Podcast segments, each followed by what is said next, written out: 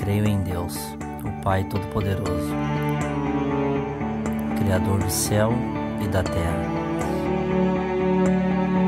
E em Jesus Cristo, o seu único Filho, nosso Senhor.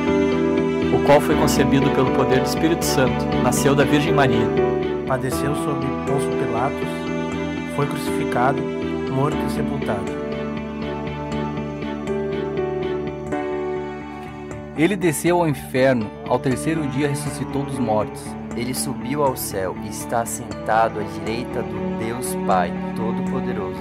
De onde virá para julgar os vivos e os mortos. Creio no Espírito Santo, na Santa Igreja Católica, na comunhão dos santos, no perdão dos pecados, na ressurreição do corpo, na vida eterna.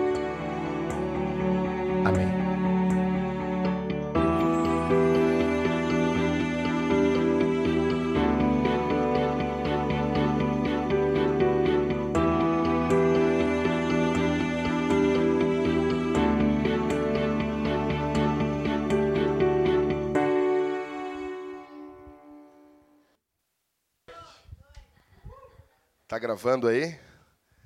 Deus abençoe vocês, né? Um microfone só. Tá funcionando aí? Ó, é, é esse aí, pode ligar. Muito tá inteligente, cara. Dá um pouquinho mais de volume para mim, que eu não quero ficar gritando aqui com a minha garganta. Tá bom, tá ótimo. Pode diminuir um pouco até. Contigo, acho que não. Continuando, pessoal, como é que vocês estão? Estão bem mesmo? bom, Uh, quem está visitando aqui pela primeira vez, meu nome é Jackson, sou um dos presbíteros dessa igreja, responsável pela parte do ensino, da pregação, e é uma alegria muito grande estar com vocês aqui essa noite. Pessoal, eu passei essa semana de cão.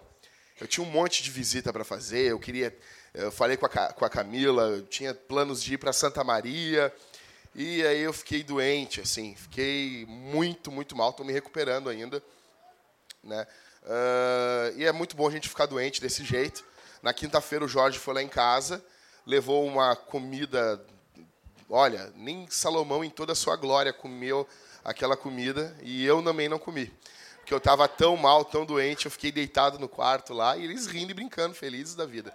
Eles só notaram que eu estava doente quando eu não comi. Daí eles viram tem algo muito grave com o pastor. Bom, pessoal, então estamos aí contrariando as estatísticas para a glória do nome de Jesus. Uh, nós estamos na série de, do Credo dos Apóstolos. E hoje é o sermão de número 8.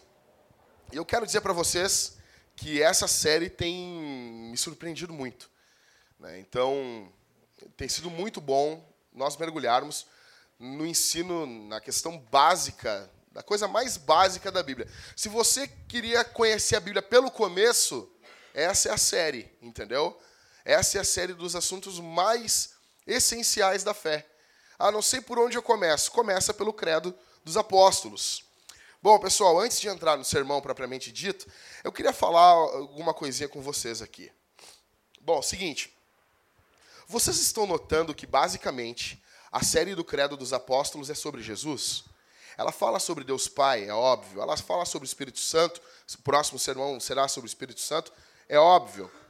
Nosso Deus é um Deus triuno. Nós cremos na Trindade, menos o amigo do Cauê. E pessoal, uh, e eu tenho falado para os homens, e aqui eu me dirijo basicamente para os homens dessa congregação aqui, que congregam aqui oficialmente. Tenho conversado com vocês sobre o cuidado com as mulheres dentro das suas casas. No começo do ano, nós começamos um projeto de termos cultos nos lares, todos os dias. E isso debaixo da responsabilidade do homem. O homem é o responsável por isso. E ele faz um culto simples. E no começo do ano, numa reunião aqui nossa, só dos membros da Vintage, eu ensinei para vocês como fazer esse culto. Expliquei. Ó, pessoal, faz assim, faz assim, e assim, é simples. O culto que a gente ensinou, o culto caseiro, é um culto móvel, dá para fazer em qualquer lugar. Cara, eu, e nós ensinamos como fazer o culto uma vez por, por semana? O que, que muda no culto de uma vez por semana? A questão é que Paulo fala aos Efésios, ele, ele diz assim: Vós, maridos, amem as vossas mulheres, assim como Cristo amou a igreja e se entregou por ela. O modelo masculino para nós, homens, não é o último bodybuilding a ter vencido o Mister Olímpia, ainda que seria legal. Né? Colocar 180 no supino deve ser uma emoção muito grande. Mas esse não é o nosso modelo. Nosso modelo não é o de um empresário bem-sucedido que traz todo o dinheiro, todas as coisas que o dinheiro pode comprar para dentro de casa. O nosso modelo, homens que estão aqui, é Jesus. O nosso modelo, como marido, de dentro de casa, como tratar nossas esposas, o nosso modelo é Jesus.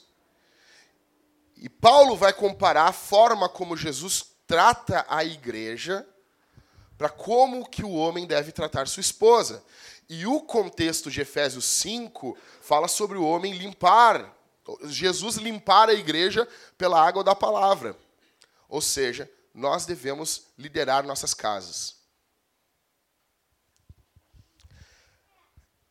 Nós estamos em uma plantação de igreja. É algo hardcore, é algo difícil.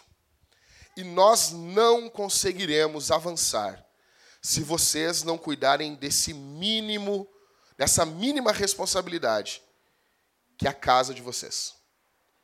Então, chegamos até aqui, eu quero que antes de começar o sermão, eu quero perguntar para os homens aqui, como que está o culto doméstico dentro do teu lar? Como que está? Todos os homens que estão aqui, responsáveis, e eu tô, todos os homens eu digo os membros da Vintage. Se você é visitante, está nos visitando, não é membro oficial ainda, não foi apresentado ainda, fique tranquilo. Eu estou falando com os, com os homens aqui da igreja. Como que está o culto dentro da tua casa? É você que chama a tua mulher para o culto ou é ela que chama você? Cara, eu quero dizer uma coisa. Eu não admito a minha esposa me chamar antes para o culto do que eu chamar ela. Eu sou o provedor da minha casa, não é a minha mulher. Como está o seu culto? Tudo começa no nosso culto. Eu quero dizer uma coisa para vocês. Vocês serão grandemente tentados a deixar para depois. A deixar para depois. E deixar para depois com desculpas muito pertinentes. Não, não, não vou fazer agora porque eu tenho que ajudar um irmão. Não. Primeiro a tua mulher. Não é o pastor em primeiro lugar. Em primeiro lugar é a tua mulher. Não, eu não vou poder fazer isso porque eu tenho que fazer. Não, meu amigo. Primeiro você cuida da questão espiritual da tua casa. É muito rápido. Um culto tu faz em 20, 30 minutos. 20 minutos. Se vocês fizerem em 30 minutos, ele vai, ele vai equivaler a mais ou menos 2% do dia. Você tem ainda 98% para viver para ti. Segunda pergunta: como que está a sua prestação de contas? Você conversa com quem? Quando você é assaltado pelas tentações do dia a dia. Quando uma mulher dá mole para você e, e balança dentro do teu coração lá. E você fica tentado. Você fala com quem? Você procura alguém aqui dentro da igreja, algum homem, algum dos presbíteros, algum outro irmão, e pede oração e pede ajuda, de forma séria? Como que está a sua submissão aos presbíteros, aos presbíteros da igreja? Ou será que a gente é amigo só para trocar, para rir, para ubarrarrar? Eu quero dizer uma coisa: igreja não se forma somente em churrascada. Nós precisamos ser companheiros de oração. Como que está a sua liderança no lar? Qual foi a última vez que você pediu perdão para sua esposa? Se você tem negligenciado o culto, você deve perdão a ela. Se você tem sido um idiota, um imbecil dentro de casa, acontece. Todos nós já passamos por isso. Chega para ela e diz: Me perdoa. Se errou na frente de um, pede perdão na frente daquela pessoa. Se errou na frente de duas, três, pede perdão na frente de três pessoas. Homens que estão aqui Como que está a satisfação sexual das suas esposas? Ou é somente homem que tem libido? Se nós estamos numa série sobre o credo, se o credo basicamente mostra Jesus se responsabilizando pela igreja, nós precisamos, como homens, nos responsabilizarmos pela nossa casa. Eu não sei quanto tempo eu tenho de vida, mas uma coisa eu sei, e essa é a minha oração. Eu digo sempre isso para o Senhor: não me deixa, Senhor, faltar para minha esposa. Eu posso não ser o melhor pastor do mundo. E eu sei que eu não sou. Eu posso não ser o melhor pregador do mundo. E eu sei que eu sou bem fraco como pregador. Mas a minha maior ruína vai ser o dia que eu for desqualificado como homem dentro da minha casa.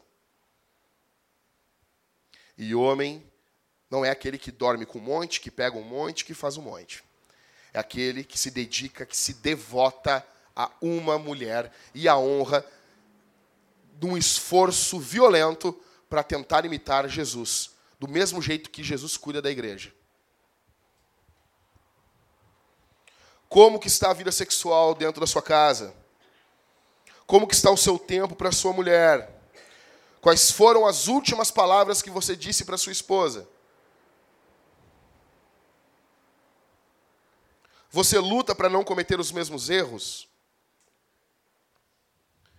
Então você sabe, pessoal, a gente convive junto peito aberto. Eu sou um cara que eu tenho diversas limitações e muitas delas, é, às vezes, no meu jeito explosivo. Já fui bem mais. Quem Talita está comigo há 13 anos, um de namoro, um de noivado e 11 de casados, ela pode dizer. Mas mesmo assim ainda, eu tenho dificuldade com isso. Qual foi a última vez que você pediu perdão para sua mulher, velho? Agora, porque sou pastor, não vou pedir perdão para minha mulher. Agora, porque você é empresário, você não pede perdão para tua mulher. Agora, porque você é mais velho, você não pede perdão para sua esposa. A questão é: ou nós assumimos a nossa responsabilidade como homens dentro das nossas casas, ou nós começamos, no mínimo, a admitir que nós não somos homens.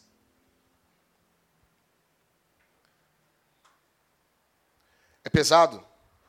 É pesado? Aí talvez um, o Ricardo chega para mim, quantos anos tem, Ricardo? Daí eu digo assim, é, é difícil isso, né, Ricardo? Enquanto tu não vê condições em ti, Ricardo, vou te usar como exemplo, tá? Não namora.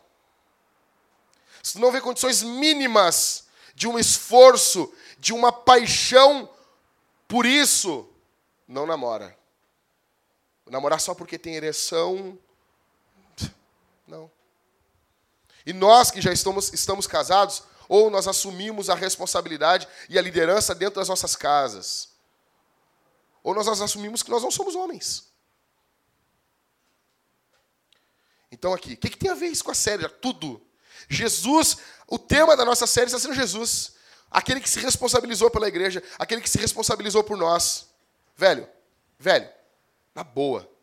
Se 20 minutos 30 minutos por dia para fazer um culto com a tua mulher. Umas duas vezes por semana para ver um filme com ela. Ou para rir de uma novela mexicana. Ah, valeu. Junto com ela. Se não tem tempo para isso, para dar atenção, velho, eu vou dizer uma coisa para ti: o Senhor Deus vai te levar e vai ter outro que vai ter. Vou ter o maior prazer pregar no teu enterro e de, e de fazer o casamento da tua esposa aqui na igreja. Amém? Que Deus nos leve, né, irmãos? Que Deus nos leve para a glória e venha outro e tome nosso lugar. Amém? Ah, então vamos tomar postura. Ok, pessoal? Bom, vamos lá então. Passei até demais o meu tempo aqui. Bom, pessoal. Então, qual é o trecho do credo agora? Do credo dos apóstolos? Vamos todo mundo desde o começo? Um, dois, três e foi!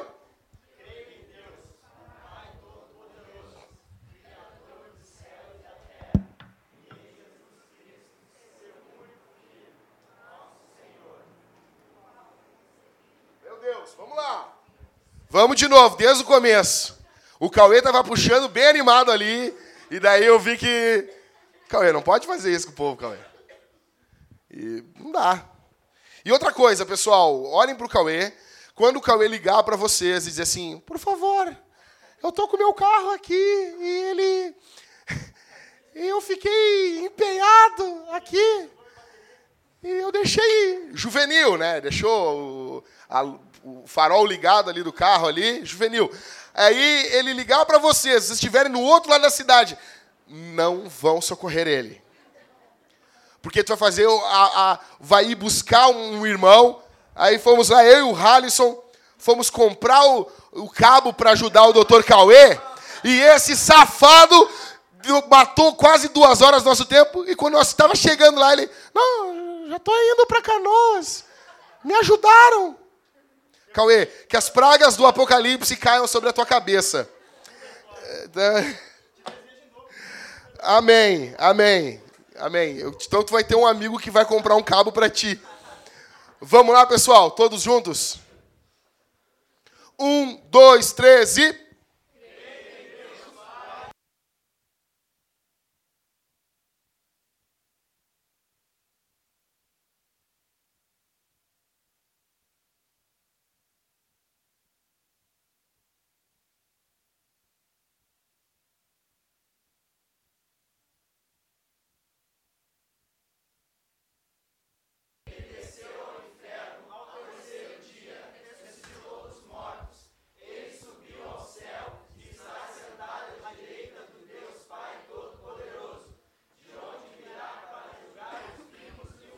Segura aí. De onde? É esse é o trecho hoje do sermão. De onde? Cara, em 1996, eu ainda não tinha. Era, é o ano que eu fazia 14 anos, nasci em 82. Eu estava dentro do Estádio Olímpico, não sei se o senhor Felipe se lembra disso, Grêmio e Palmeiras, uh, semifinal da Copa do Brasil o Grêmio tinha perdido lá no Parque Antártica de 3 a 1 e eu, juvenil, fui ver o jogo, era aqui. Em 95 e 96, Grêmio e Palmeiras era. É, não, era uma fumaceira. Pé no pescoço, segue, segue, é, era o clássico do futebol brasileiro, mas era pauleira, né? O fino futebol gaúcho, Dinho, né? Quase com, com a perna nos, nos olhos do Valber, assim. Né? Nunca vou me esquecer, o, a, o, a Rádio Gaúcha captou lá, na hora que o Dinho vinha vindo, o Valber, oh, meu, lá vem ele, lá vem ele. E eu tô lá, fui ver o jogo. O Grêmio tinha que fazer 2 a 0 porque tinha feito um gol, na época, Copa do Brasil, não sei se tem isso hoje ainda, um gol fora de casa, né? Gol qualificado, aquela coisa toda. Copa do Brasil inventando. Brasileiro sempre inventando moda, né? E daí, o Grêmio tinha que fazer 2 a 0 Então, bah, a gente tá lá, quando vê, cara chuta a bola do meio do campo. Nunca, o Darley caindo para a direita, a bola pegou no, no Luizão e entrou. 1 a 0 para o Palmeiras. Imagina, aí tinha que fazer 3 a 1 repetia o placar lá da, do, do Parque Antártica e ia para os pênaltis. Aí, quando vê, Paulo Nunes, gol. Aí, ah, legal. Né? Ah, legal. A gente nem comemorou muito. Quando vê, se não me engano, era o Zé Afonso. 2 a 1 Oh, meu Deus, só falta um gol agora. Cara, eu nunca vou me esquecer. Se não me engano, foi o Paulo Nunes vinha pela ponta direita, ele cruza a bola. Alguém toca a bola para trás e entra alguém cabeceando, não estava impedido, e ele faz o gol. Daí ia para os pênaltis. Quando ele faz o gol, explodiu o Olímpico. Eu me lembro. Eu tinha 13 anos, eu pulava, eu enlouquecia, me abraçava no meu pai, e aquilo enlouquecido, a gente abraçando as pessoas, assim, sabe? Tipo uma igreja, assim, né? Aí, pessoal, quando eu vejo meu pai, calma, calma, calma. Bah, cara. Eu olhei, eu só vi aquele abençoado daquele bandeirinha, com a bandeira levantada. Cara, eu nunca amaldiçoei alguém toda a minha vida com tanta força E eu era uma criança que eu levava o radinho de pilha, sabe? E, eu, e daí a gaúcha dizendo, "Hum, foi o gol legal. E daí não- a- o gaúcho já tem isso. Estão roubando da gente. Cadê o Marco? Cadê o Marco? Tá lá, ó, sim. Aqui todo mundo é gaúcho, né? Não? Todo é gaúcho. Ah, ah, ah, até barriga verde, né? Sul, Sul não conta.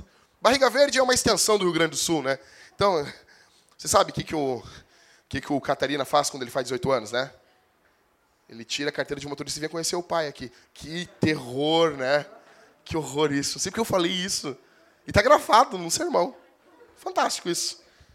O que, que acontece, pessoal? Eu me lembro que a sensação de injustiça foi algo terrível. Saber. Daí foi Palmeiras e Cruzeiro, e naquele ano o Cruzeiro foi campeão da Copa do Brasil. Mas naquele ano o Grêmio foi campeão brasileiro em cima da portuguesa. Mas a sensação de estar dentro de um estádio, de ir ver um jogo de futebol, e por causa de um erro ou de uma maldade, o gaúcho acha que o Brasil todo, Brasil com Z, está tramando contra a gente. A gente acha isso. Não, é que a gente não fala. A- na verdade, o que muda da gente é o nosso discurso. Tu é separatista? Não, não sou. Não sou. Tá entendendo? Tô brincando.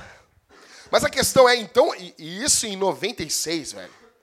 Tava incrustado na minha alma. Rio Grande do Sul. Cantava o hino do Rio Grande do Sul em cima do hino brasileiro. Do hino, do, do hino lá do- dos brasileiros, entendeu? Aí, essa sensação de roubo. Essa sensação. Cara, eu fiquei indignado pelo Inter. Foi em 2005? Eu, eu, velho. Eu que, que, que eu vibro, cara. Hoje, o Grêmio é campeão brasileiro ou o Inter cai? Inter cai, óbvio. Né? Prefiro que o Inter caia. Eu e o seu Felipe, nós concordamos né, seu Felipe? Mas, aquele, aquela vez, eu fiquei muito triste. Vendo o Tinga, cara. Chorando, desesperado. E eu me lembrei de novo. Viu, eles não gostam dos gaúchos. A questão, eu me lembrei disso enquanto eu preparava esse sermão. Me lembrei. Eu queria perguntar para vocês se já aconteceu com vocês algo, algo parecido? Um senso de injustiça? Talvez não seja no futebol, no esporte, mas talvez ah, no trabalho, dentro do casamento, família. Aquilo foi injusto que aconteceu, cara. Não poderia ter terem feito aquilo comigo ou com alguém que eu conheço. Algo injusto mesmo. Já- sabe o que, sabe o que é esse sentimento de injustiça? Já passaram por isso, pessoal? Já passou, Marco? Já passou? Já? Já passou, Jorge? Esse sentimento é terrível. Sentimento de impotência. Porque alguém foi injusto com a gente. E algo que trouxe uma um- um problema muito sério. Então, Deus sabe o que, que é isso. Porque o, o julgamento mais injusto da história foi o de Jesus. E a grande questão, pessoal, é que um juiz injusto incomoda a gente. Um juiz que não é justo nos deixa muito incomodados. Vou dar um exemplo agora. Você sabe o caso Champinha aí, né? Cara pegou, pegou o casalzinho, tava acampando, o cara matou a guria, matou o cara, perdão, e ficou estuprando a guria uma semana e depois matou ela com uma faca sem, sem fio. Ou seja, a pessoa sofreu mais ainda. Aí imagina agora, esse cara é menor de idade, no Brasil as leis são porcas. Aí imagina agora se esse cara fosse maior de idade e passasse por um, por um julgamento.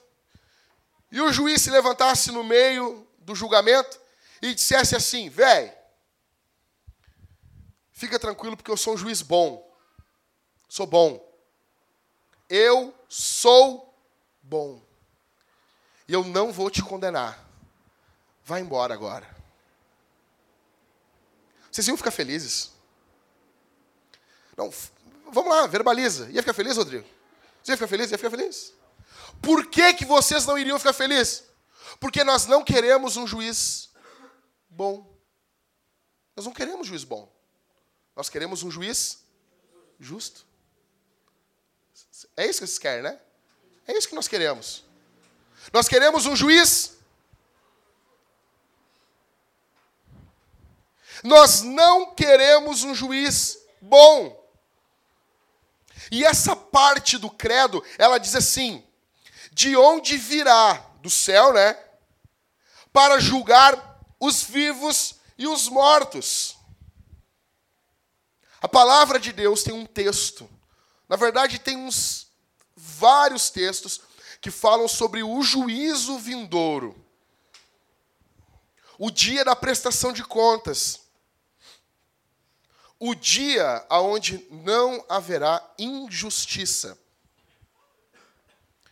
Barbada de achar. Apocalipse 20. Se abrir assim, ó, na última página da Bíblia, Apocalipse tem 22 capítulos. Mas assim, ó, abriu aqui, verso 11.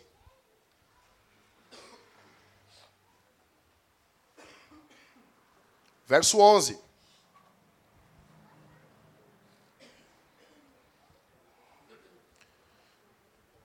Barbada.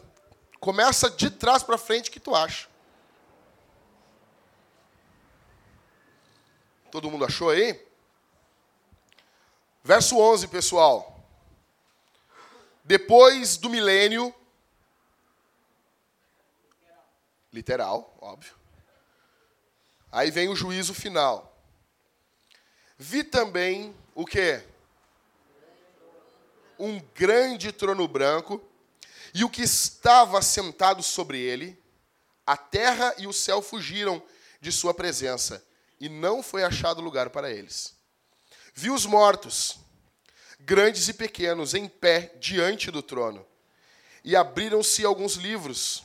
Então abriu-se outro livro, o livro da vida, e os mortos foram julgados pelas coisas que estavam escritas nos livros, segundo o quê?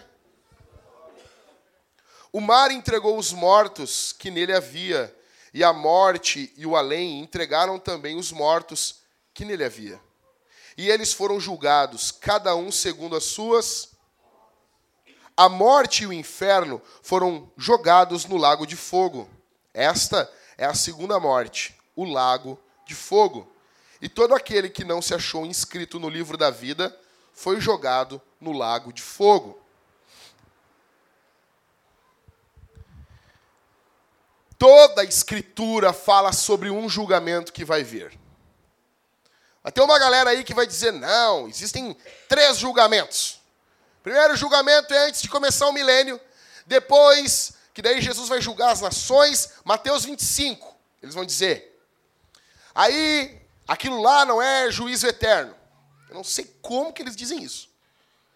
Aí, outros pegam lá, 1 Coríntios capítulo 3, olha aqui para mim que fala sobre quando Deus em Cristo vai julgar as nossas obras, como palha, feno, ouro. E os caras dizem, não, isso aí é o tribunal de Cristo que vai acontecer quando a igreja for arrebatada e o pau estiver comendo aqui no mundo. Não, pessoal. Não. Todos esses textos estão falando do juízo final. Todos. Todos. Vai haver um dia chamado o dia do Senhor, o dia de prestação de contas, o dia onde ele vai voltar para acertar as questões com todos os homens que já estiveram sobre a face da terra. Então, depois da gente falar do passado, depois da gente falar sobre o presente de Jesus, nós falamos do passado de Cristo, lembra? Né? Ele nasceu, viveu, foi morto. Depois nós falamos sobre a ascensão. Semana passada eu falei sobre Jesus no presente. Agora o credo, ele dá um salto para o futuro, falando sobre o julgamento final. O que que nós estamos confessando ao dizer que Jesus julgará os vivos e os mortos? É bem simples o que eu vou dizer, mas de, alguma, de uma relevância extremamente grande para nós. Nós estamos dizendo, confessando, nós estamos afirmando um que Jesus vai ser o juiz. Anota isso aí. Nós estamos confessando com a nossa boca que o juiz não vai ser Moro, ainda que ele seja um bom juiz, mas ele não é, não é digno disso. Nós não estamos dizendo, nós estamos dizendo melhor, uh, uh, explicando melhor, que o juiz não será comprado com dinheiro. O juiz não será silenciado pelo Lula, pela Dilma. Nós estamos dizendo que esse juiz tem um mundo nas suas mãos. Nós estamos confessando que o juízo final será justo, será correto, não terá erro, não terá equívoco não terá pedido de perdão da parte do juiz, não terá retratação na zero hora no outro dia. Segunda carta de Paulo a Timóteo, no capítulo 4, no verso 1 e verso 2, Paulo diz assim para Timóteo: Eu te exorto, diante de Deus e de Cristo Jesus, que o quê? Que há de julgar os vivos e os mortos pela sua vinda e pelo seu reino. Prega a palavra, insiste a tempo e fora de tempo, aconselha, repreende, exorta com toda paciência e ensino. Ou seja, Paulo está dizendo: eu te, eu te exorto, eu te, eu te encorajo diante de Jesus, que vai julgar vivos e mortos. Prega a palavra diante desse Jesus que vai julgar vivos e mortos. Prega a palavra, por causa desse Jesus, prega a palavra. Eu venho aqui, pessoal, eu tô, eu tô quebrado meu corpo, mas eu venho com a alma cheia de Deus para falar para vocês sobre algo que está para vir sobre a terra. Então, estamos dizendo que o juízo será justo. João, no capítulo 5, e no versículo 26 e no verso 27, João diz assim, falando. Jesus diz: Pois assim como o Pai tem vida em si mesmo, assim também concedeu o Filho ter vida em si mesmo, e deu-lhe autoridade, verso 27, para julgar, pois ele é o Filho do homem. O juízo será justo. Estamos dizendo que o juízo não será na base da aparência. Você pode enganar a igreja. Você pode enganar a tua mãe. Você pode enganar teu marido, você pode enganar tua mulher. Nós podemos, posso chegar aqui em cima, falar um discurso e enganar um monte de gente. Mas eu quero dizer uma coisa: nós não enganamos a Deus. Nós não enganamos o Senhor. O que tem de gente hoje que aprendeu a fazer a cara do divino. Fecham os olhos, compenetrados, choram, balbuciam algumas línguas e dizem que isso é línguas estranhas. Eu creio em línguas estranhas. Mas um cara que só decorou ali e fica repetindo aquilo, expressa aquilo como espiritualidade, não tem vida com Deus dentro de casa, não tem vida quando ninguém está olhando. Jesus conhece quem nós somos. Jesus sabe quando a gente está querendo dar a entender uma coisa que a gente não é.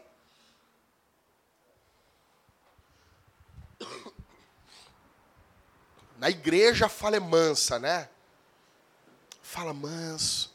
Oi, oh, irmão. Em casa é um demônio em casa é um diabo. Em casa é o, é o próprio Satanás. Não é o diabo que endemonia o cara, é o cara que endemonia o diabo. O cara perturba o inferno, velho. A fachada, o que, que nós estamos dizendo? Nós estamos dizendo que esse juízo, ele não vai ter por base o marketing. Cara, não é, você não é o que você posta no Facebook. No Facebook todo mundo é feliz, como no Twitter é todo mundo triste. A diferença das duas redes sociais. Quem tem Twitter sabe. É ou não é, Ricardo? Todo mundo é triste lá, né? Aquilo é um limbo, velho. Aquilo ali, tipo, não sei, é uma coisa assim. Quanto mais triste tu for no Twitter, mais famoso tu fica. É, é verdade, cara. Verdade, é verdade. O Ricardo sabe como é que é, né, cara? A gente gosta de seguir quem, fala coisa triste, né? Facebook não. Facebook é só conquista, né? Só vitória. Tipo, se o cara tem um carro que está amassado do lado, ele bate a foto dele bonito, do, do lado bonito e posta no Face. E o lado amassado ele bate aqui e posta no Twitter. Ou seja, cara, Jesus sabe quem a gente é, velho. Jesus sabe as nossas intenções. O juízo de Jesus não vai ser baseado no marketing. A fachada, a casca não influenciará Jesus. A aparência pode ter pose, sabe? Pode ter grana, velho. Pode ter. Quando chega, ó, oh, as pessoas. Deus não se impressiona com a gente. Deus não está impressionado com você. Tinha uma música que a gente cantava na igreja, quando eu recém tinha me convertido, e o, e o pessoal cantava que Jesus chegou e dizia assim, ó. Então Jesus chegou e, e ele olhou para mim e disse: Filho, obrigado por me dar teu coração. Cara, se Jesus chega para mim e me agradece por eu dar o meu coração para ele, eu dou uma voadora nele, velho. Porque ele não é Jesus. Imagina Jesus, obrigado. Por que Jesus? Não, porque tu me deu o teu coração. Cara, se falar, um, aparecer um cara para vocês falando que é Jesus e dizer isso, cara, dá-lhe no ouvido, cara. Dá-lhe um cotovelaço no ouvido, assim, sabe?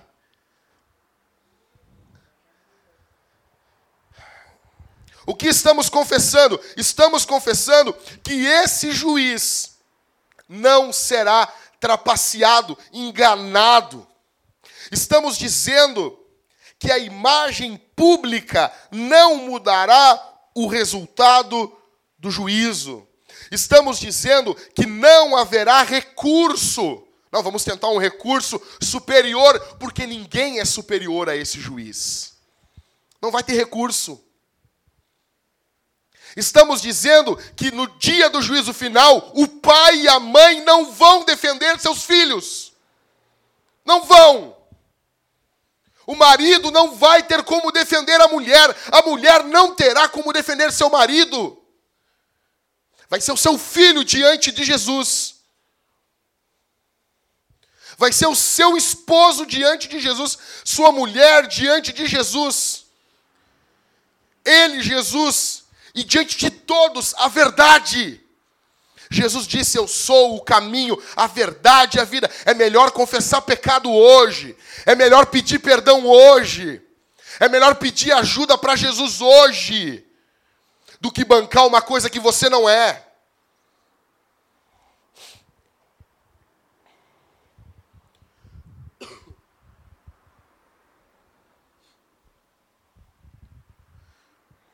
Imagina. Aquele dia vai estar tá lá. Filhos de crente. Você acha que não? Jesus vai condenar naquele dia filhos de crentes. Ah, tu, tu, achou que o teu pai era crente? E daí tu era crente também? Sério? Não, sério, que Naquele dia, Jesus vai mandar para o inferno pastores que tinham um discurso muito bonito que agradava as multidões. Mas a prática era uma prática ímpia, viviam com demônios.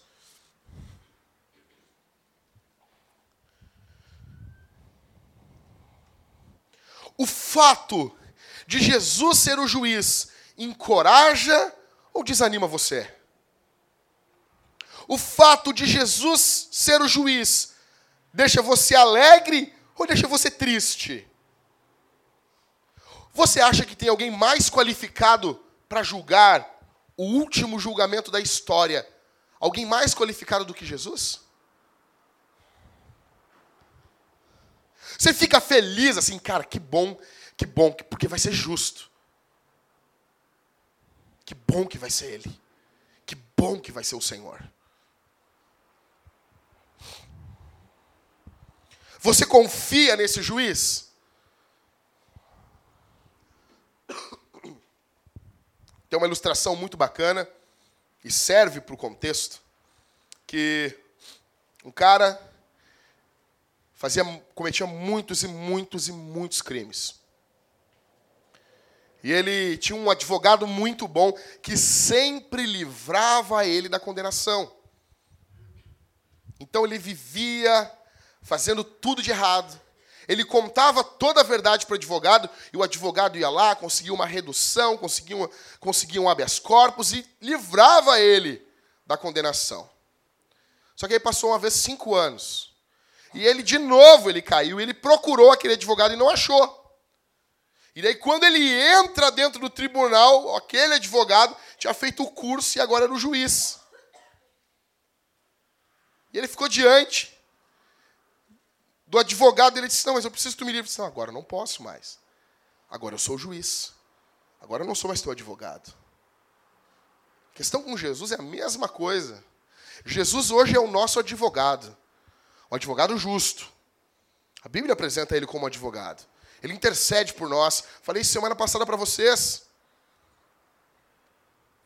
A questão é que no juízo final ele estará como juiz dos ímpios.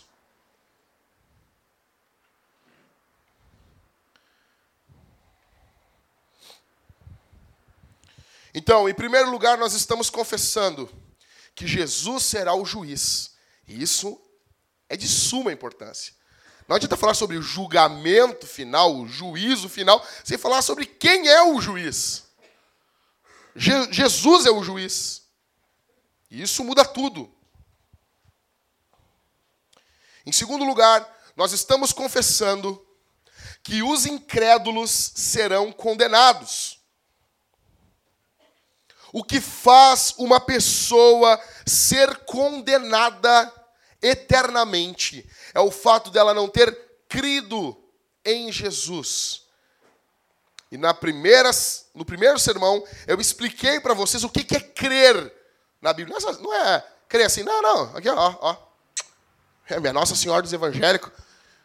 Meu, meu, meu padinho Cícero cristão. Tamo junto, ó. Oh, aleluia. Daí Jesus, aí Jesus, ah, não, não, não, não. Ah, tu beijou o escapular aquele dia lá, bah. Ah, tu me ganhou. Eu ia te condenar, mas na, na hora tu beijou, beijou o, a cruz lá, aí tu, pá, tu me desarmou, cara. Tu é fera, hein? Não, é sério. É sério que tem gente que acredita nisso. Bota isso, se vocês não fecharam ainda, o, catecismo. Ok. Demora muito? Será, Cris? Passo aqui, pra, pra, depois, tu, depois tu abre? Tá. João capítulo 3, no verso 18 e 19, diz assim: Quem nele crê não é condenado em Jesus, mas quem não crê já está condenado, pois não crê no nome do Filho unigênito de Deus. Verso 19, João 3. E o julgamento é esse a luz veio ao mundo, e os homens amaram as trevas em lugar da luz, pois suas obras eram más. O que é crer em Jesus? Você consegue ler aí? Apaga aí, apaga aí. Fé em Jesus Cristo é reconhecer a verdade de tudo que Deus revelou em Sua palavra, confiar e descansar nele somente para a salvação, recebendo-o como ele é oferecido a nós no Evangelho. Verso 36. Quem crê no Filho tem a vida eterna. Quem, porém, mantém-se em desobediência ao Filho não verá a vida, mas sobre ele permanece a ira de Deus. O problema é que as pessoas pensam que Deus é, é, é um ursinho carinhoso, que sai um raio pela, pela barriga, pela bunda, não sei o que, que saía o raio daquele bicho dos infernos lá. tinha ódio daquele desenho. Da onde saiu raia? Pela barriga, né? Não sei, cara. Hum, coisa meio gay aquilo, né, cara? Né? Tipo, saiu um arco-íris da barriga, imagina, cara. E tinha uma tatuagem na bunda ainda. Tinha, cara, tinha. tinha. Vocês não se lembram disso? Ah, tu não tinha TV também? Tu era um pobre desgraçado, só ficava olhando na casa dos vizinhos, assim, ó.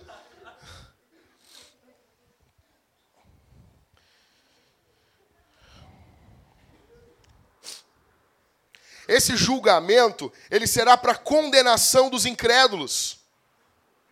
Deus, através de Cristo, trará à luz as más obras dos incrédulos. Mateus 12, 36, a Bíblia diz que Deus trará juízo toda palavra tola. Nas traduções mais antigas, quem, quem se criou na igreja se lembra que o termo era frívola. Toda palavra frívola. Aí tu, na igreja, o que, que é frívola? Toda palavra tola.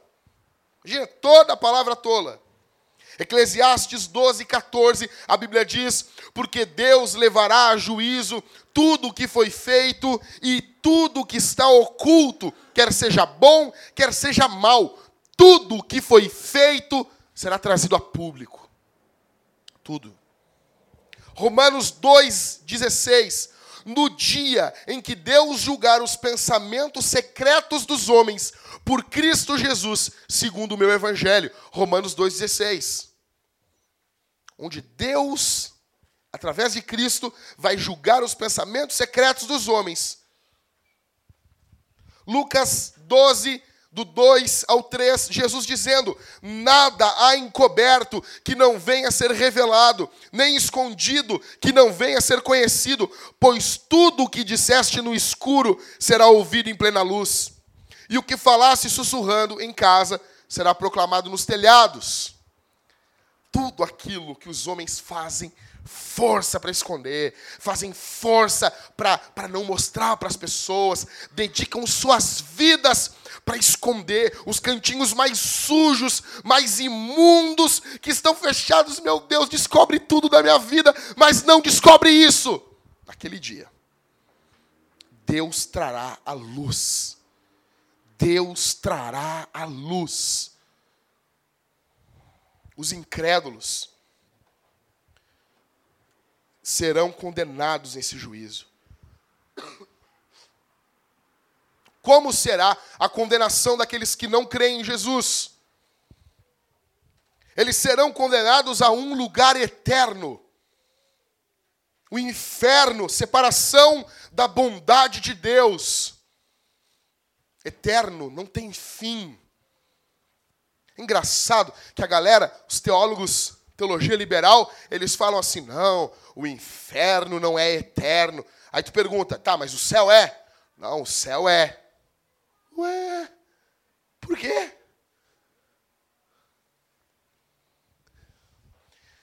Serão condenados a um lugar de péssimas companhias. Apocalipse 21, 8. Olha, olha quem vai ser a companhia dos condenados. Você que cuida do teu filho, para o teu filho aí não andar com más companhias. Olha como vai ser. Mas quanto aos covardes, incrédulos, abomináveis, homicidas, adúlteros, feiticeiros, idólatras e todos os mentirosos, a sua parte será no lago ardente de fogo e enxofre, que é a segunda morte. Qual foi a última vez que você ouviu falar sobre isso?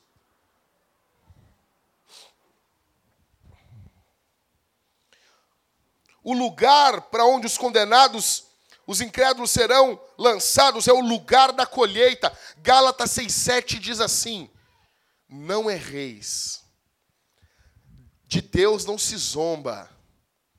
Tudo que o homem plantar, isso o homem colherá. Tudo tudo. Que lugar será esse? Será um lugar sem a porta da saída. Não tem uma saída, não tem para quem recorrer, não tem para onde ir. Será um local aonde a esperança não entra. a pessoa vai estar lá.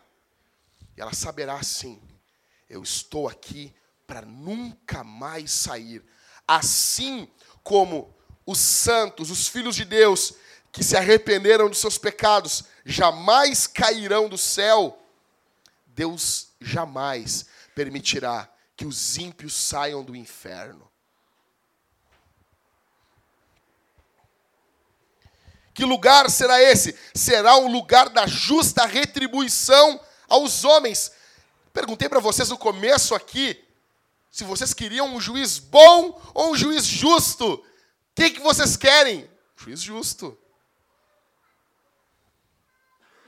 O problema, pessoal, o nosso problema é que o mal é sempre só o assassino. O mal é só o estuprador na nossa cabeça. O mal é só o cara que mata, que rouba. Na nossa cabeça a gente é sempre bom. Quem merece o inferno é sempre o outro. Não é a gente. É ou não é? Na tua cabeça tu acha que tu é bom. Será um lugar de orações não respondidas. Foi feita uma pesquisa nos Estados Unidos e eles chegaram à conclusão que 75% das pessoas acreditam que vão para o céu, enquanto 2% acreditam que vão para o inferno. Infelizmente, o inferno é sempre para os outros. É sempre para o engravatado de Brasília, é sempre para o terrorista, é sempre para o assassino, nunca com a gente. Nunca com a gente. Você já pensou nisso? Já, já parou para pensar no inferno? Você já parou? Ou você fica fazendo assim, não, eu não quero pensar nisso. Eu não quero. Cara, a coisa mais urgente que você tem que pensar é na tua morte. É, é, o, é o mais certo. Não é certo que tu vai terminar a faculdade. Não é certo que tu vai conseguir um bom emprego. Não é certo que vai casar, não é certo que vai ter filho. Mas é certo que vai morrer. Você quer abafar esse pensamento? Você quer lutar contra esse pensamento hoje? Achando que isso nunca vai te alcançar? Que você vai viver para sempre? Quanto tempo resta? Se tivesse aqui um cronômetro sobre a cabeça de cada um, a gente ia ter tempos diferentes. Tem alguém com duas semanas de vida, tem outro com um mês, tem outro com dez anos, outro com três anos, outro com cinco anos, outros com vinte. Mas fato é que não teria nenhum com o símbolo do infinito. Todos vamos morrer. E se for hoje? Quanto tempo resta? Você vai lembrar desse sermão quando? Aonde? Cinco minutos na eternidade. Se Deus permitisse hoje, nós entrarmos no inferno por cinco minutos e sairmos de lá, qual seria a nossa consciência?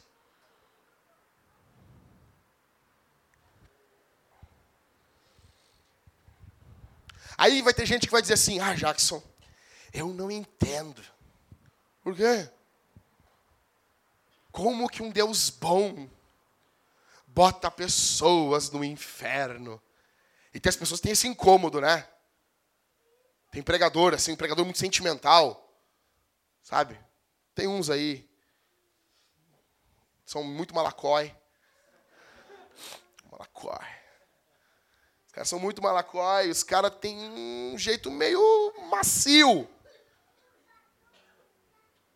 E eles, ai, eu não posso imaginar que as pessoas vão para o inferno, isso me incomoda. Velho, isso não me incomoda. Quer saber o que, que me incomoda? Eu vou dizer.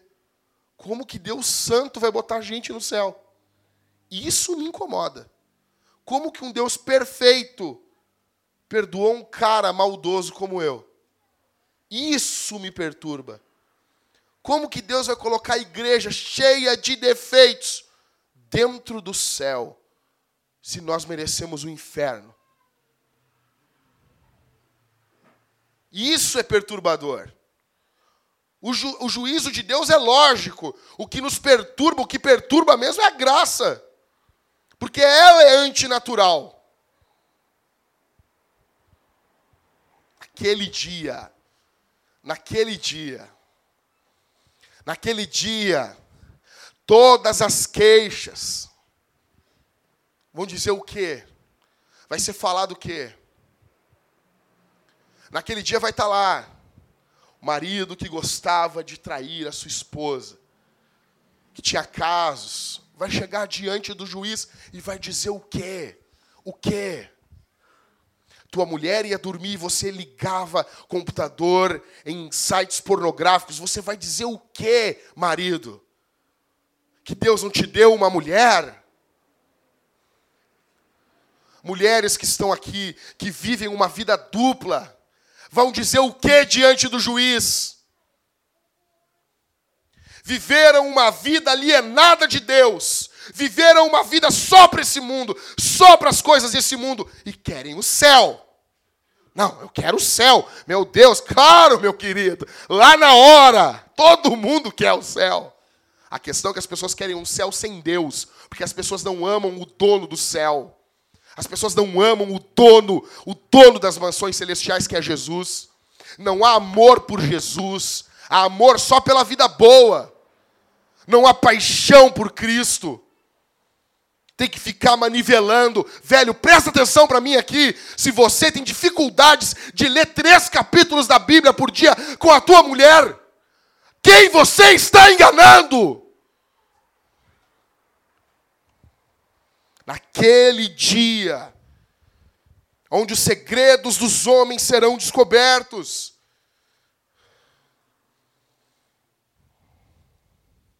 Nós vivemos uma geração de mimados, mimados, mimados, gente mimada. Me lembro da década de 80 e de 90, onde as pessoas tiravam sarro. Não sei se vocês sabem, eu sou vesgo. Sabiam disso? Eu cresci com a minha infância, os caras dizendo, é vesgo, vesgo, cabeçudo, aí, ó. Eu era também orelhudo que nem tu, Cauê, mas eu, eu, eu gordei por volta das orelhas. E a orelha diminuiu também na minha gordura. Nossa, imagina como era antes. A questão é que os seres humanos foram ficando cada vez mais ofendidos. E isso entrou dentro da questão da pregação do Evangelho. Minha pergunta é: qual foi a última vez que Deus ofendeu você? Ou Deus não pode lhe ofender? Coisa linda, coisa santa, coisa querida. Por isso que o dia da beleza faliu. Veio o Cauê e bateu uma foto com a placa Dia da Beleza. Não veio ninguém. As pessoas pensaram, não, mas isso aí é o dia da beleza me avisa para nunca mais chegar perto dessa igreja.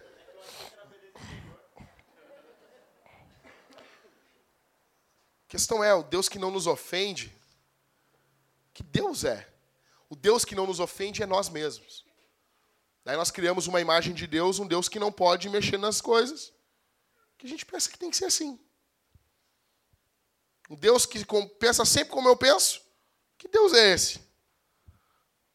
Que tu não é Tá, mas ah, Jacques, é, pra ti é fácil porque tu tá, tu tá pregando. Não, velho. Tu acha que quando eu tô preparando o sermão eu não fico. Ah, ah, tudo que eu tô pregando para você aqui, Jesus já pregou para mim antes. Naquele dia.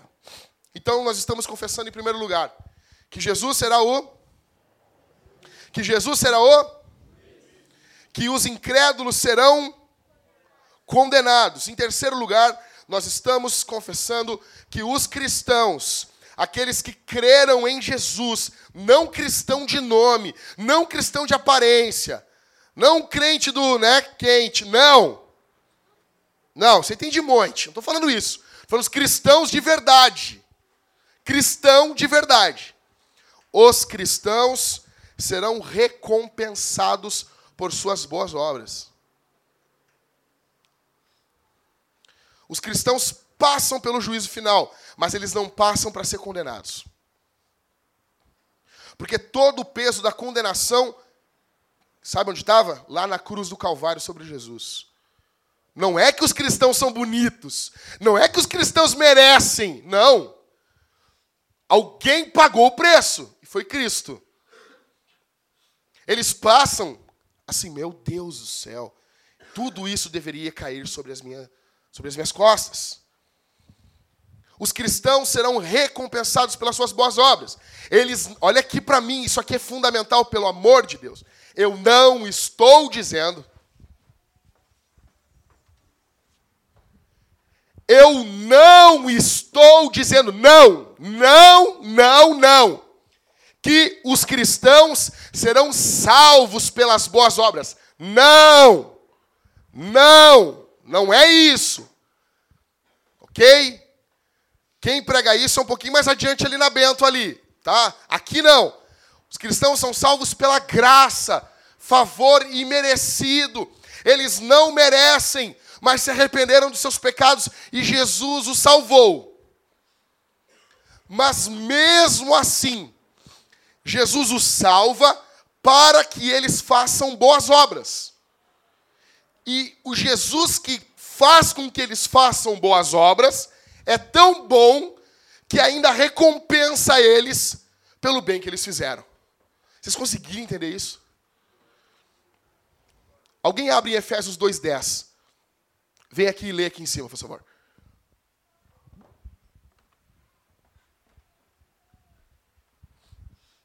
Efésios 2:10.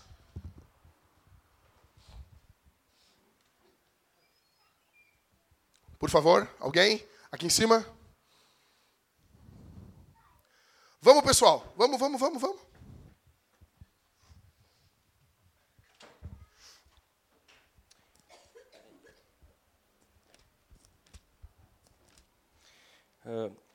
Pois fomos feitos por Ele, criados em Cristo Jesus para as boas obras, previamente preparadas por Deus para que andássemos nelas. Esse Deus é tão bondoso, ele nos criou para fazer coisas boas. Ele predeterminou as boas obras. E ele recompensa os cristãos por elas. Ninguém chega ao céu sem Jesus. A conversão do cristão, então, a gente aprende nesse verso aí que o Liscano leu, que a conversão do cristão é uma conversão a Jesus e uma conversão à missão de Jesus, as boas obras. Vocês entenderam isso? Então se converteu a Jesus e se converteu ao que Jesus mandou ela fazer. Nós passaremos pelo juízo final, mas não para sermos condenados, mas sim para sermos recompensados. Romanos 8:1. E agora, quem está em Cristo? Não, não. Não. Romanos 8:1.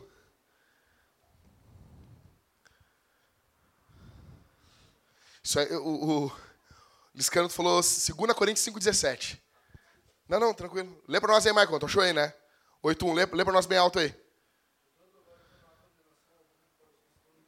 Já não tem condenação para aqueles que estão em Cristo Jesus.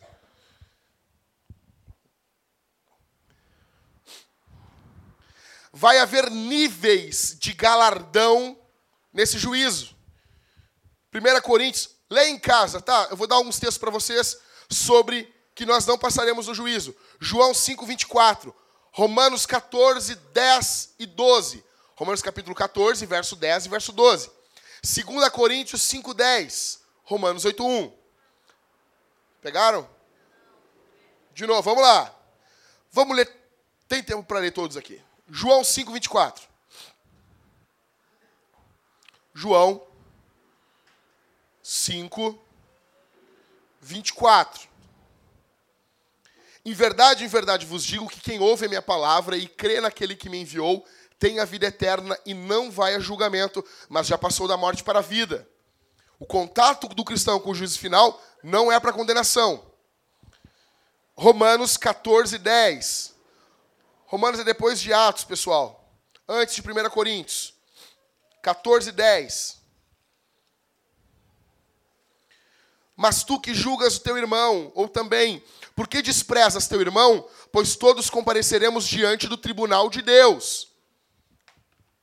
Todos nós compareceremos diante do tribunal do Senhor. 2 Coríntios 5,10. Antes de Gálatas, pessoal. Depois de 1 Coríntios, né? 5,10. Pois é necessário que todos sejamos apresentados diante do quê? Para que cada um receba retribuição pelo que fez por meio do corpo, de acordo com o que praticou, seja o bem, seja o mal. E depois, Romanos 8,1, ok? Vai haver níveis de galardão. 1 Coríntios 3, do 12 ao 15.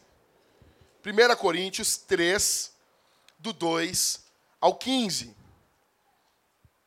Em breve voltará o nosso telão aqui e nós teremos os textos aqui, aqui no projetor. Tá bom? E vai ser muito bom. Vamos lá, pessoal. 1 Coríntios 3, do 12 até o 15. Vou ler. Todo mundo achou aí? 1 Coríntios. E se o que alguém constrói sobre esse alicerce é ouro, prata, pedra preciosa, madeira, feno ou palha, a obra de cada um se manifestará, pois aquele dia a demonstrará, porque será revelada pelo fogo, e o fogo testará a obra de cada um.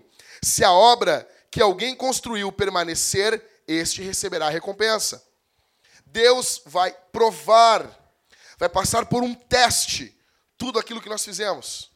Se aquilo passar por esse fogo, nós vamos ganhar uma recompensa. Se não, não. Isso aqui não é sobre salvação, mas é dentro do juízo final. Deus, ou seja, vai haver níveis de pessoas que vão ter mais galardão e outros menos. Só que isso, pessoal, dentro de um contexto de corpos glorificados, não haverá tristeza para os cristãos. Não haverá tristeza para os cristãos. Nós nos alegra... não, perfeito, não haverá inveja. Nós nos alegraremos com os nossos irmãos que terão bastante galardão e outros menos. Se nós fizemos algo para nos aparecer, foi uma boa obra, mas a motivação foi ruim. A pessoa foi alcançada pela boa obra, mas ele não terá recompensa. O próprio Jesus diz. E vocês notam isso, que o juízo final, ele é um juízo inteligente, porque o juiz é justo e é inteligente. Então, Jesus chega e diz assim: olha, vai ter uh, mais misericórdia para Tiro e Sidom do que para Corazim e Betsaida. Ou seja, o nível de juízo contra os ímpios, ele terá um nível. Alguns sofrerão mais e outros sofrerão menos. O nível de recompensa para os cristãos também será distinto. Talvez você conheça um grande pregador famoso, pregador no mundo todo. Esse cara pode ser salvo, como Paulo fala aqui, como que pelo fogo, não ganhar obra nenhuma. Foi salvo, era cristão, mas fazia muitas coisas para, para mostrar para os outros que fazia. E nós, pastores, corremos esse grande risco de ficar querendo provar para a igreja que a gente está fazendo algo. E Paulo diz para Timóteo assim: procura te apresentar a Deus como obreiro aprovado, de que não tem do que se envergonhar e maneja bem a palavra da verdade. A gente fica nessa ânsia de querer mostrar para o povo: eu estou fazendo isso, eu estou fazendo aquilo, quando às vezes nós deveríamos estar trancados dentro de um quarto orando. É ou não é, Rodrigo? Ficar trancado dentro de um quarto orando sem contar para ninguém. E a pessoa, ah, mas por que o pastor não saiu, não fez nada hoje? Ele está se apresentando diante de Deus. Pergunta. Tá, Jackson, tudo bem, mas é que Deus vai revelar também tudo sobre a vida dos cristãos? Ou é só para os ímpios isso? Eu quero muito saber isso. Tu podia me contar? Negada, vai. Vai revelar. Cara, vai revelar todas as nossas vidas, todos os nossos pensamentos.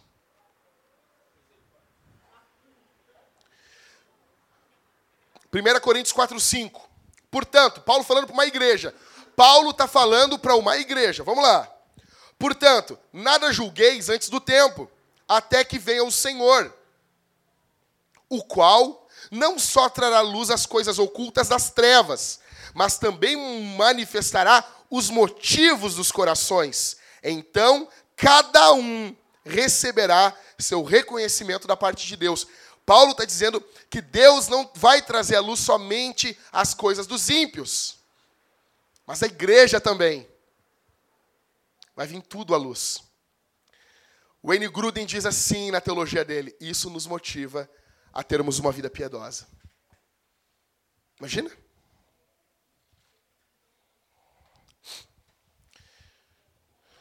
Minha pergunta é: se o juízo fosse agora, você entraria nele como um incrédulo ou como um cristão? Se o juízo final fosse agora, você que está aqui, você está em Jesus? Você se arrependeu dos seus pecados? Eu não estou dizendo que você tem que fazer isso, fazer aquilo, fazer aquilo outro para ser salvo, não. Você se arrependeu dos seus pecados, você olhou para os seus pecados e você se arrependeu disso, você creu em Jesus. Você crê em Jesus? O que o impede você de se batizar? De se submeter a uma igreja local? Pessoal, eu teria muito, muito para falar sobre esse assunto. Muito. Mas eu não tenho como me alongar mais. Queria falar para vocês quando que isso acontece. Isso acontece tirando dúvidas aqui rápida. Isso acontece após o milênio. Jesus volta, instaura o milênio, o reino terreno de Jesus. Após o milênio, acontece o juízo final. Não terão três julgamentos, como, como dizem uma galera. Ah, vai ter tantos julgamentos. Não, é um julgamento final e deu, passou a régua. Ok? Termino dizendo para vocês: um, o juízo final é necessário. Um ato diante de toda a criatura. O N. Gruden diz assim: revelará a justiça e a misericórdia do Criador, diferente daquele juízo após a morte, de Hebreus 9, 27 pois não será secreto, mas público. Não diz respeito à alma, mas aqui também diz respeito ao corpo. E não é apenas um indivíduo, mas todos os homens. Segundo, o juízo final nos impulsiona para uma vida santa. Não é só o amor de Deus que vai nos impulsionar para uma vida santa. Esqueça o Caio Fábio. Esqueça esse maconheiro do inferno. Esqueça. O inferno não me diz nada. Tu é o bom, né, cara? O cara chega e diz assim: o inferno não me diz nada, velho. Se a Bíblia tem a mensagem do amor e do juízo, é porque eu sou uma raça muito ruim, velho. Eu preciso ouvir as duas coisas de Deus: que Deus me ama e que Deus também, cara, tem todo o poder para me lascar na mão dele, velho. O juízo final nos impulsiona a vivermos uma vida santa. Aí vai ter gente que vai dizer assim: ah, isso é catolicismo romano. Não é, velho, isso é Bíblia. Ah, mas vamos servir a Deus por medo. Esse é o problema do ser humano. É pegar só um lado de Deus. Eu só quero ouvir sobre o amor. Cara, o que mais vocês escutam aqui na igreja é sobre o amor de Deus. Eu estou todo domingo falando para vocês sobre o amor de Deus. Mas a gente precisa considerar também o juízo de Deus. O juízo, o juízo final, terceiro, ele satisfaz o nosso senso interior de necessidade de justiça no mundo. A gente está olhando o mundo sendo tomado pela injustiça. Curte lá Porto Alegre 24 horas. Tu entra em depressão quando entra no, no, no Facebook. É, de, é, de, é, terrível. A nossa cidade está tirada as traças. Como que alguém vai dizer, não queremos um juízo? Está, me passa esse toque aí depois, pelo amor de Deus. Me passa mesmo, passa por Bluetooth. O juízo, juízo final satisfaz o nosso senso Ficou claro, está claro, olha aqui para mim, pessoal, estou terminando. Está claro que os homens não conseguem julgar todas as coisas, que os homens são imperfeitos. Nós precisamos que o juiz nos julgue. Já que você está falando isso, está sendo juiz. Não, velho, eu estou entrando, eu vou entrar nesse julgamento junto com vocês.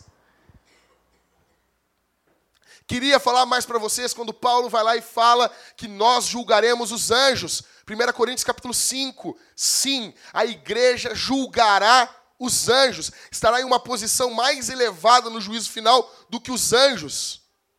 Só que isso é papo para um outro café. Um quarto, quatro. O juízo final nos impulsiona para missões. Nós sabemos que existem pessoas que estão morrendo sem Cristo nos campos missionários.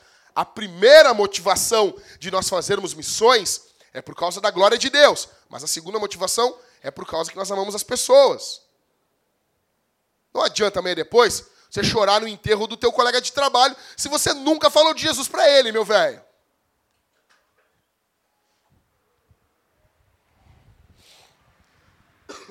Imagine comigo um mundo aonde todo o mal vai ser julgado.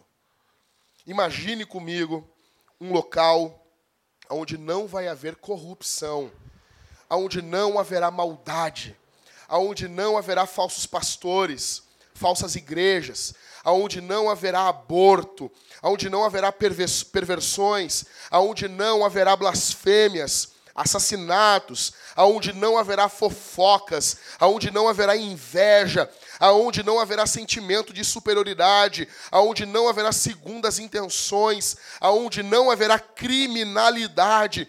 O juízo final não é motivo de tristeza para a igreja.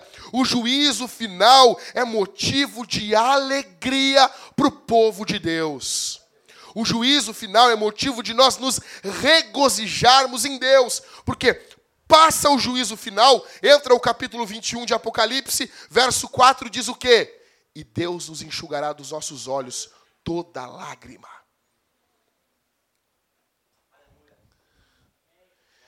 Não crer em Jesus é pecado.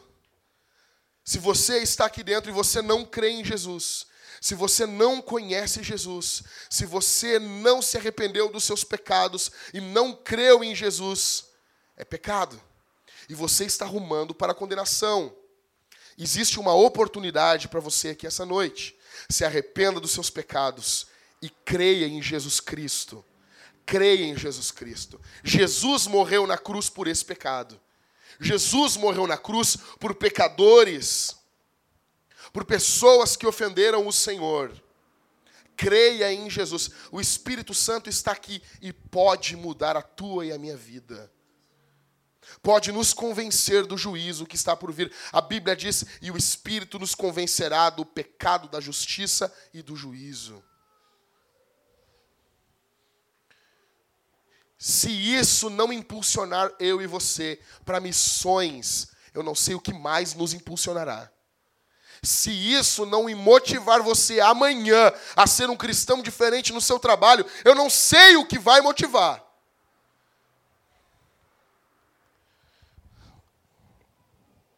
Vamos ficar de pé, povo. Há perdão em Jesus aqui essa noite. A graça em Jesus aqui essa noite. A misericórdia amor em abundância aqui essa noite. Você tem Jesus aqui essa noite como um advogado aqui. Não perca tempo. Não perca tempo. Você não pode usar algo que você não sabe se você vai ter. Você não sabe se você terá mais tempo. Você não sabe quanto tempo você terá. Eu quero orar por vocês que estão aqui essa noite. Gostaria que todos fechassem os olhos.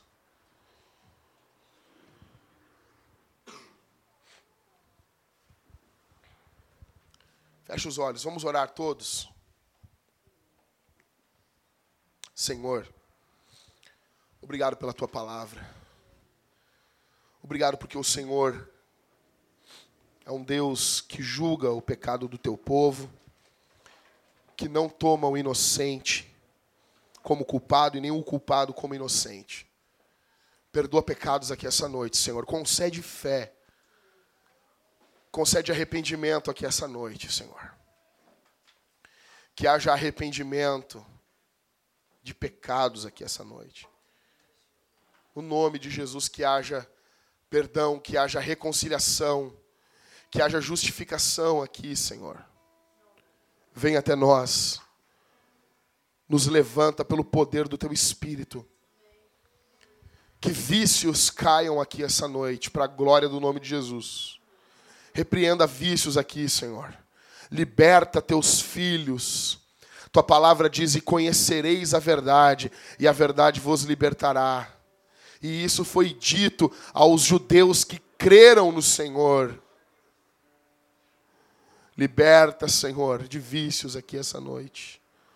No nome de Jesus. Exalta o teu nome.